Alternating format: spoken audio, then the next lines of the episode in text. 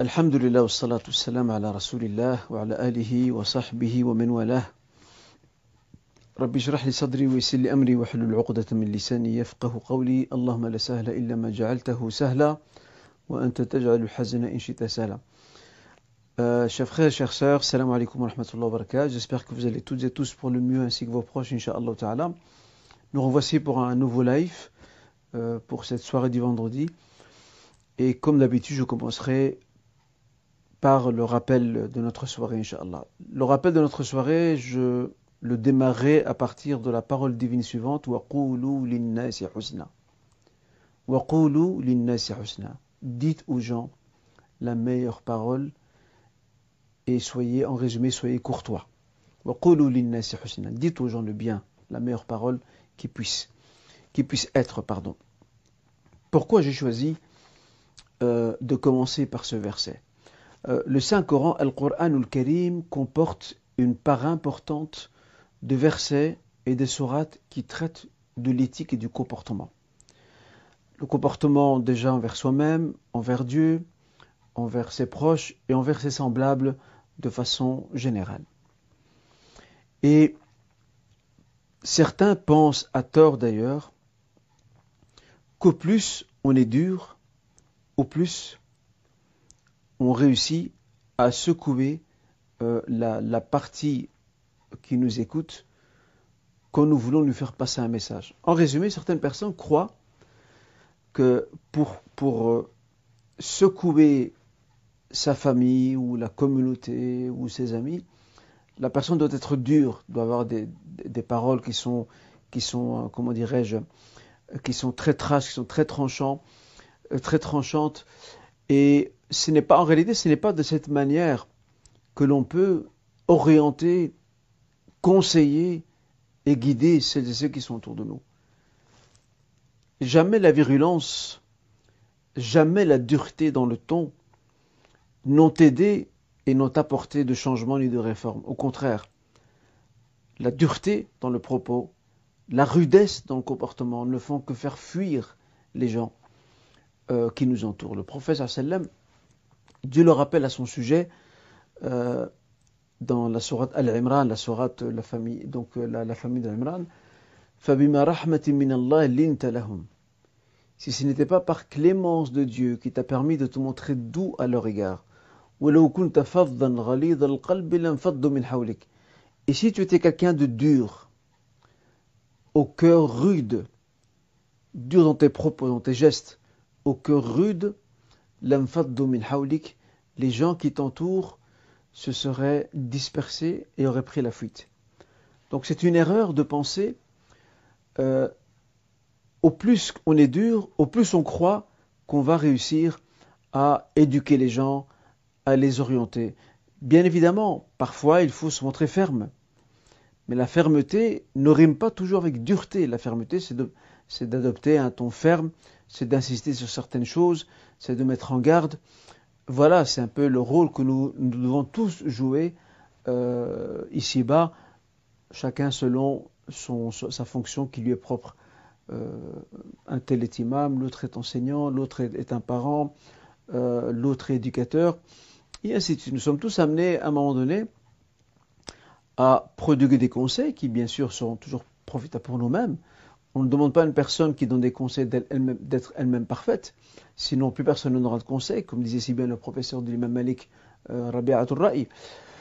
Mais notre devoir à nous, c'est de tendre vers, euh, non seulement vers la réforme, vers le changement de soi et de celles et ceux qui nous entourent, mais surtout faire en sorte que le message que je vais transmettre, ce message, il faut qu'il soit non seulement compréhensible, intelligible, mais plus que cela. Il faut qu'il puisse être accepté. Certains me diront, oui, mais il y a des gens qui n'acceptent pas le message qu'on leur passe. C'est vrai. Il y a des gens qui n'acceptent pas, et parfois il ne faut pas toujours leur faire le reproche à eux. Peut-être que nous-mêmes, nous n'avons pas usé des bons termes, nous n'avons pas utilisé la bonne pédagogie pour leur faire passer le message. Donc la dureté n'a jamais construit quoi que ce soit.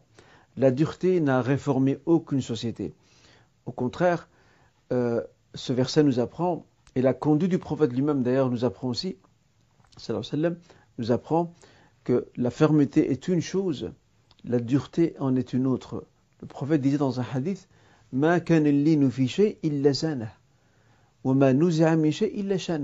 La douceur ne se retrouve pas dans une chose sans qu'elle l'embellisse.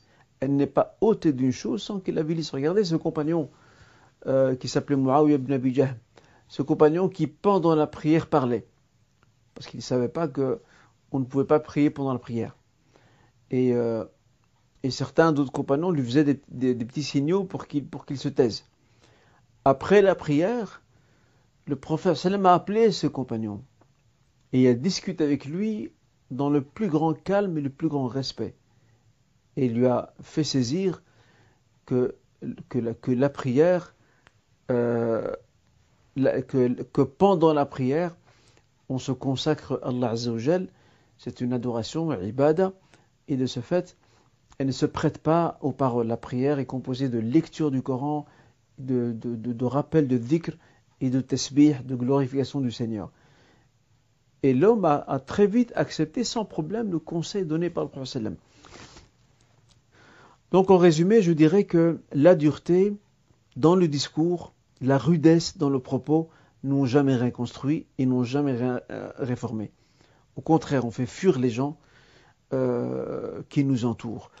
Et j'aime à citer ce, cher et savant marocain qui est décédé, euh, le cher Farid al-Ansari, rahimahullah. Dans un de ses ouvrages, il disait, il parlait plutôt d'un imam, un savant marocain qui est décédé dans les années 80, euh, ce savant imam marocain était au Maroc très actif dans, ses sermons vendredi, dans ses écrits, dans ses conférences, dans ses rappels. Il bougeait beaucoup dans, les villes et villages pour euh, justement pour euh, essayer de, conseiller les gens, de les orienter. Mais il avait, cet honorable cher qui est décédé, rahimallah, il avait un problème. Il était très très dur. Très très dur. Euh, dans son discours, il était très dur, très rude. Et le Cheikh Farel Ansari, que dit-il?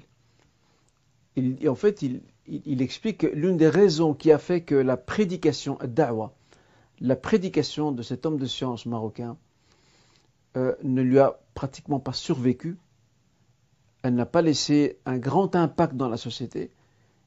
Il renvoie ça, le Cheikh Farel Ansari, il renvoie ça en tout cas l'une des raisons principales qu'il évoque, à sa dureté. Il était dur. Et ce qui fait que son message n'était pas vraiment accepté par les gens. Euh, plus près de nous, il y a une quinzaine d'années, si, pas plus, il y avait un imam ici euh, à Bruxelles. Euh, cet imam ne se faisait accepter par aucune mosquée. Pourquoi? Parce que chaque fois qu'il monte sur la chaire de la mosquée, sur la tribune, le minbar de la mosquée, il se met à tirer à bout portant sur les gens. Il les méprisait. Il les ridiculisait. Même si les gens ont des défauts, on a tous des défauts. Mais comment, faire en sorte que la personne puisse accepter? Euh, même, Et même s'il n'accepte pas maintenant, peut-être que plus tard elle l'acceptera parce qu'elle aura réfléchi et pris conscience, tiens, cette personne qui avait tenu tel propos, tel discours, ben, finalement il avait raison. Mais quand on agresse les gens par nos propos, quand on les attaque de front, il n'est pas étonnant que les gens ne veulent pas écouter ce discours. Et même s'ils l'écoutent, peut-être vont-ils l'écouter par curiosité, mais pas plus que cela. Euh, et pour revenir à l'histoire de cet imam euh, bruxellois, il n'y a aucune mosquée, je vous dis bien aucune mosquée, qui ne l'acceptait euh, sur sa tribune. Pourquoi? Parce que euh, lorsqu'il quitte cette mosquée, il laisse derrière lui des conflits. Les fidèles de la mosquée se retournent contre les responsables. Pourquoi vous avez ramené cet imam? Ils nous insultent, ils nous dénigrent au-dessus du minbar. Ce n'est pas une démarche intelligente d'agir ainsi. Le, le le prédicateur, le, le guide, el murshid, ce n'est pas quelqu'un qui agresse les gens. C'est quelqu'un qui essaie de leur faire comprendre avec pédagogie, avec tact. Sûr, je rappelle une fois de plus, la fermeté sera toujours euh, la bienvenue quand il le faut. Mais la fermeté, et j'aime insister là-dessus, ne signifie pas que j'agresse les gens par mon propos. Que limite limite je les insulte, je les dénigre, je les rabaisse. Non. Ça aura l'effet inverse. Et l'histoire est là pour le prouver, pour prouver que, ces personnes qui agissent euh, ou qui tiennent un discours euh, dur, sévère, agressif, en fait, ces personnes ne récoltent absolument rien. Parce qu'il faut mesurer ça sur le, long, sur, le temps long, pas sur le temps court, sur le temps long. Euh, regardez notre cher professeur euh, Haddaj, Regardez la douceur qu'il avait. Il est décédé en 2020. Et encore aujourd'hui, encore aujourd'hui, ces, vidéos sont, visionnées par des centaines, voire des milliers de personnes qui continuent aujourd'hui à les écouter, à les visionner, à profiter de ses conseils. Pourquoi? Parce qu'il avait du tact. Parce qu'il savait comment parler aux jeunes. Il n'était pas dans l'affrontement et, l'agressivité comme hélas le font certains, qui croient qu'en étant dans l'affrontement, euh, ils, vont, ils vont réveiller la communauté, ils vont réveiller les familles, les gens. Euh, non, ça n'a jamais réveillé les gens, ça les a fait fuir. Et celui qui veut savoir comment parler aux gens, comment s'adresser euh, à, sa, communauté ou à, ses disciples ou à, ses fidèles, on les, on les, appelle comme on veut, eh bien il se doit d'aller un peu plus étudier la biographie du prophète pour voir comment le prophète réagissait, comment il était patient et endurant envers des gens qui se sont moqués de lui, qui l'ont tourné en dérision, qui l'ont insulté, et malgré tout, il faisait preuve de patience, d'endurance. Il a aussi euh, fait preuve de beaucoup de tact, de pédagogie avec ses proches, tout en restant ferme sur les principes sur lesquels jamais il n'a tergiversé. Voilà donc euh, ce que je tenais à dire par rapport à, donc à ce point. Euh, alors, je voudrais la question du jour, je voudrais, euh, la consacrer à une problématique une problématique que l'on rencontre souvent au sein de nos communautés musulmanes. Euh, je dirais, ou je formulerai cette problématique sous l'intitulé suivant. Ne pas confondre une personnalité avec ses proches et ses amis. Maintenant, je m'explique. Combien de gens ont été dupés, arnaqués, par des personnes mal intentionnées, que ce soit dans le mariage ou le commerce ou un autre domaine, parce que ces mêmes personnes venaient et s'introduisaient dans ces milieux avec une carte, une carte de visite. Bien sûr, la carte de visite, c'est une métaphore, hein, ce n'est pas une vraie carte de visite. Et quelle est donc cette carte de visite? Je connais un tel. Et il s'avère que ce un tel est une personnalité respectée, homme ou femme, très respectée. Alors les gens font cette erreur de juger la personne qui est, qui est devant, devant eux, ils la jugent à la lumière de cette personnalité, ou à l'aune de cette personnalité. Pour elle, si cette personnalité, ou si cet individu connaît cette personnalité, cet individu est quelqu'un de bien. Pourquoi? Parce que nous, nous, connaissons cette personnalité, cette personne intègre, probe, euh, correcte, droite, appréciable, etc. Ça ne veut rien dire. Et ça vaut aussi pour la famille, les proches. Ça vaut également pour les proches. Donc j'ai envie de dire à mes frères et à mes sœurs, euh, ne vous laissez jamais induire en erreur par des frères ou des sœurs qui, attention, parfois même n'ont pas de mauvaises intentions, mais elles se servent de la notoriété de quelqu'un pour s'introduire et pour atteindre certains objectifs. Après, que ces objectifs soient louables ou non, louables ou non, c'est un autre débat. Mais ce qui nous importe en tout cas dans notre propos, c'est que je ne, peux, je ne dois jamais confondre une personne, un individu que je ne connais pas, avec une personnalité parce que cette personne me dit oui, je connais un tel ou une telle. Et en fait, cette technique ou cette tactique permet de mettre les gens à l'aise. Il y a même des gens qui sont prêts à donner son cœur à cet, individu qu'il ne connaît pas. Pourquoi? Parce qu'il lui dit Oui, moi je connais un tel. Je suis un grand ami d'un tel ou une telle. Ça ne veut, absolument rien dire. Euh, il se peut que ce, cet individu soit un grand escroc, mais que la personne, la personnalité en question ne le sait pas. Alors s'il le sait, c'est grave. Euh, elle se doit de conseiller, voire même de s'écarter de cet individu-là. Mais c'est pas parce que euh, ce n'est pas, on va dire, ce n'est pas quelque chose qui est, qui est automatique, qui coule de, source.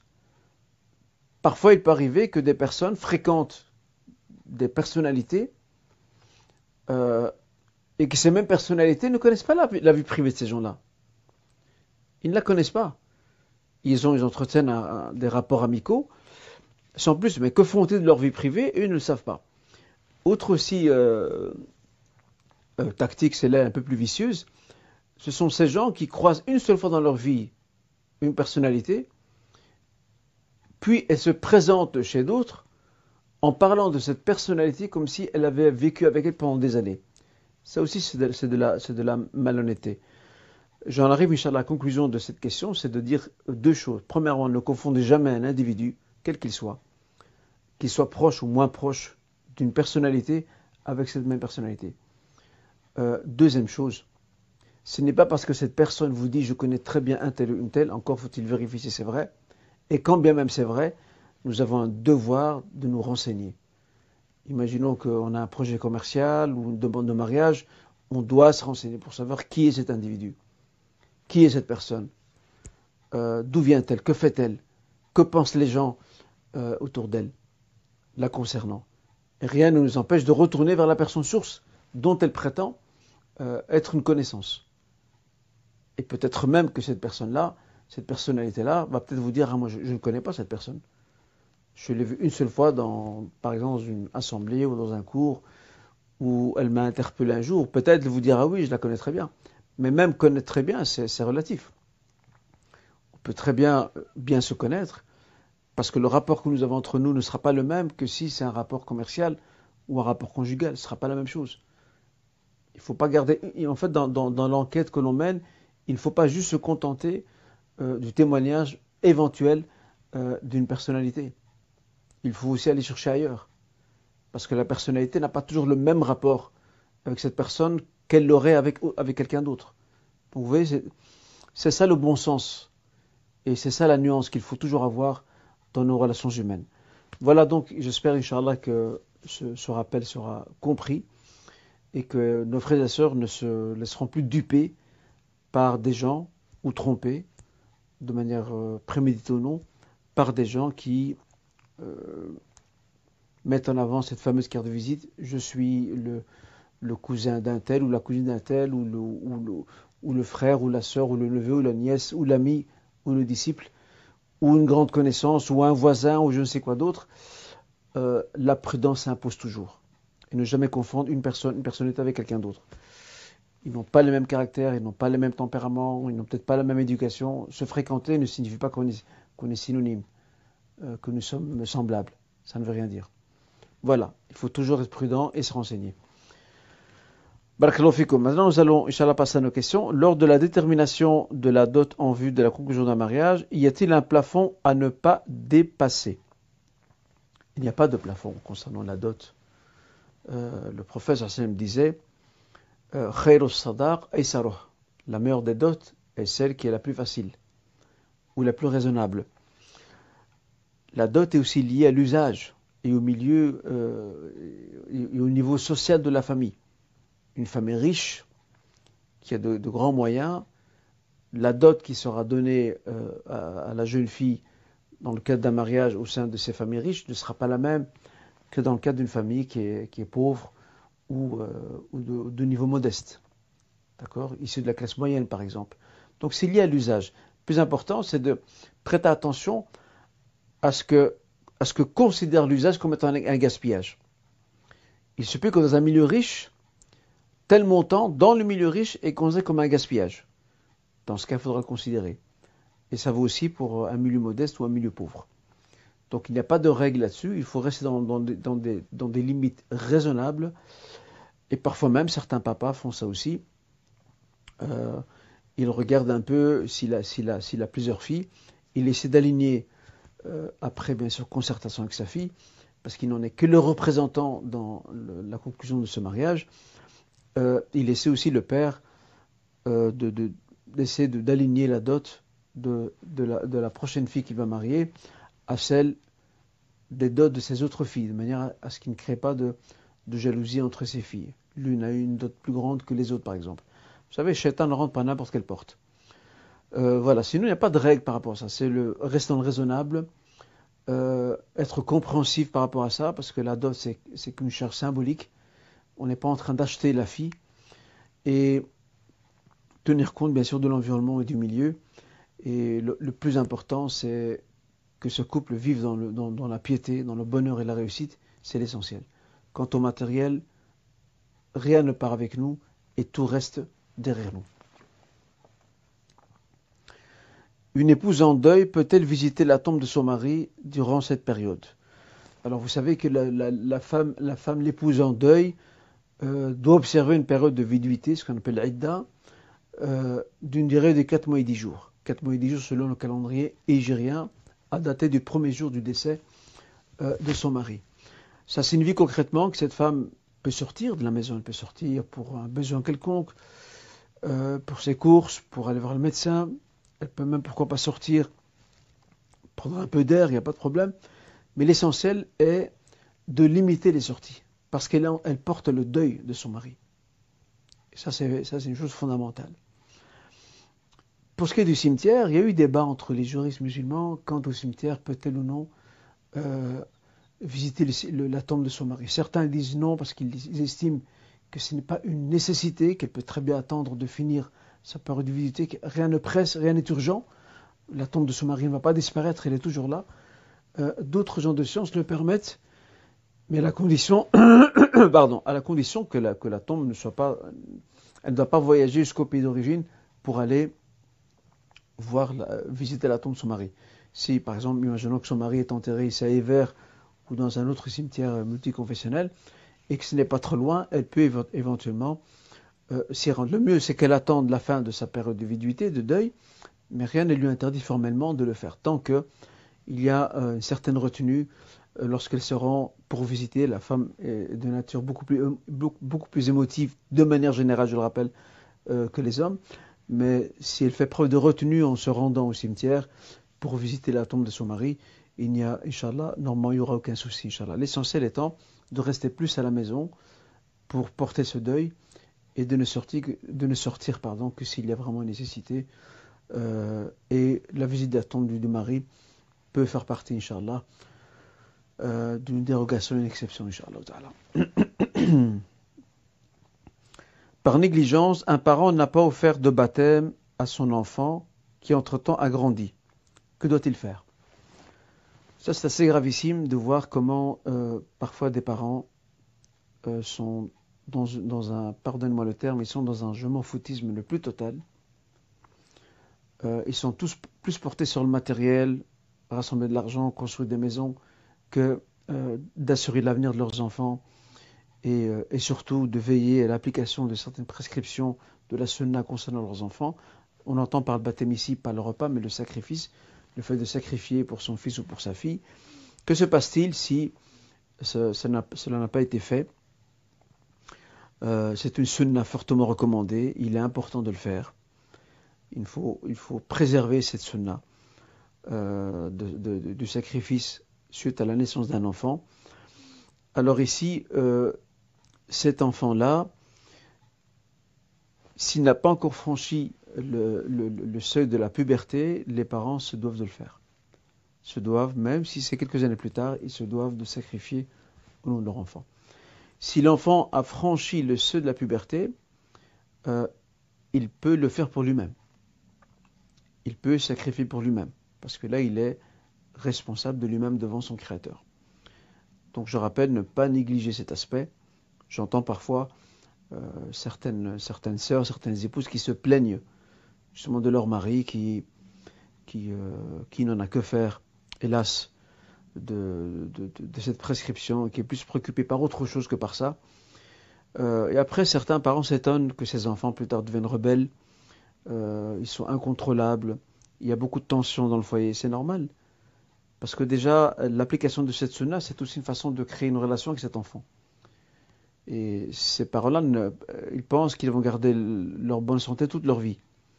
Un jour, ils auront besoin de leurs parents, de leurs enfants, pardon. Et s'ils n'ont pas investi dans leurs enfants lorsqu'ils étaient petits en termes de, pas seulement investissement matériel, mais investissement dans la bienveillance, la sollicitude, l'éducation, la rahma, euh, s'ils n'ont pas investi dans, ces différents, on va dire, créneaux concernant leur enfant, ou dans ces différents vecteurs, ils ne devront pas s'étonner plus tard que leurs enfants ne les calculeront même pas. J'ai déjà parlé de ce sujet euh, autrefois lors d'un live précédent, et que Dieu nous guide vers la meilleure des voies. Voilà ce qu'on peut dire par rapport à cette question.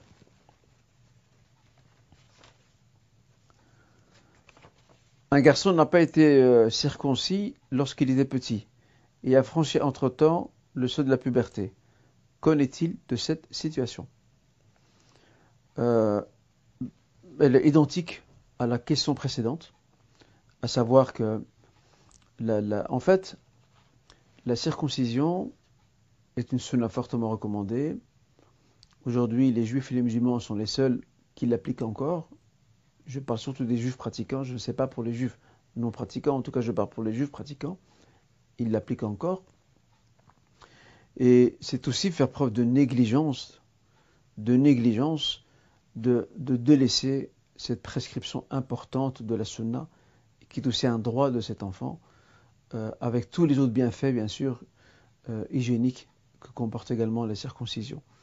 Alors si ça n'a pas été fait, euh, il n'y a pas d'âge pour la circoncision. Certes, c'est mieux, il est toujours mieux de le faire au bout du septième jour de sa naissance. C'est encore un bébé. Euh, ça peut être retardé pour quelques années.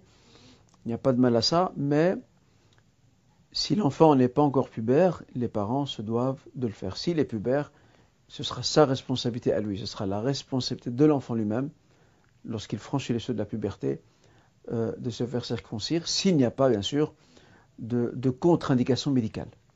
S'il y a des contre-indications médicales, que la circoncision peut lui être nuisible, dans ce cas, il s'en passera. Mais s'il n'y a pas de contre-indication médicale, euh, il devra lui prendre en charge euh, cet aspect-là, ce rituel-là, et il en sera, Inch'Allah, récompensé.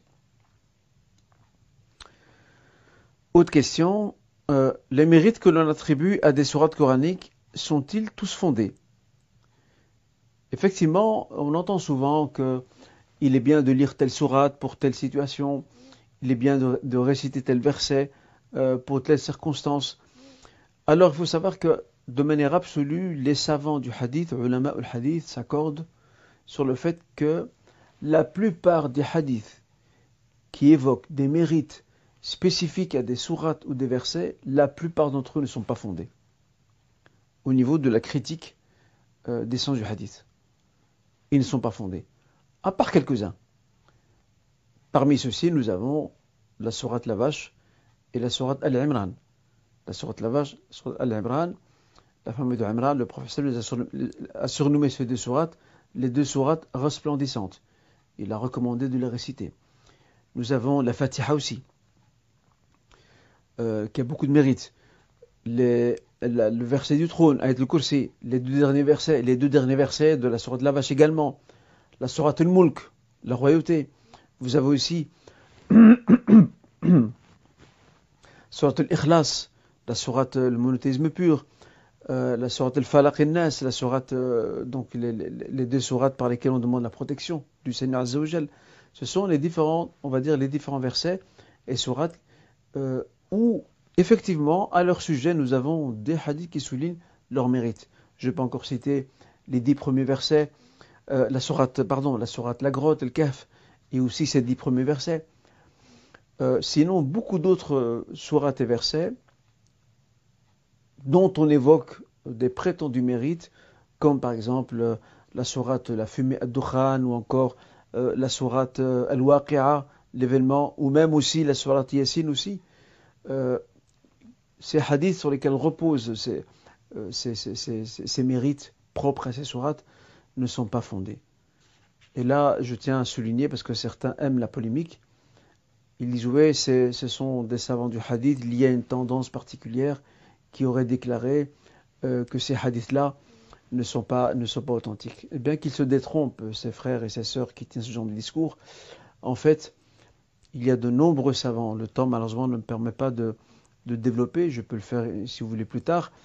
Mais il y a de nombreux savants qu'on ne peut pas soupçonner de, pencher pour l'une ou l'autre tendance. Il y a de nombreux savants du hadith qui sont aussi d'avis que ces traditions prophétiques qui prétendraient accorder un mérite à la sourate Yassin, à, à la sourate euh, Ad-Dukhan, la fumée, à la sourate Al-Waqi'a, l'événement.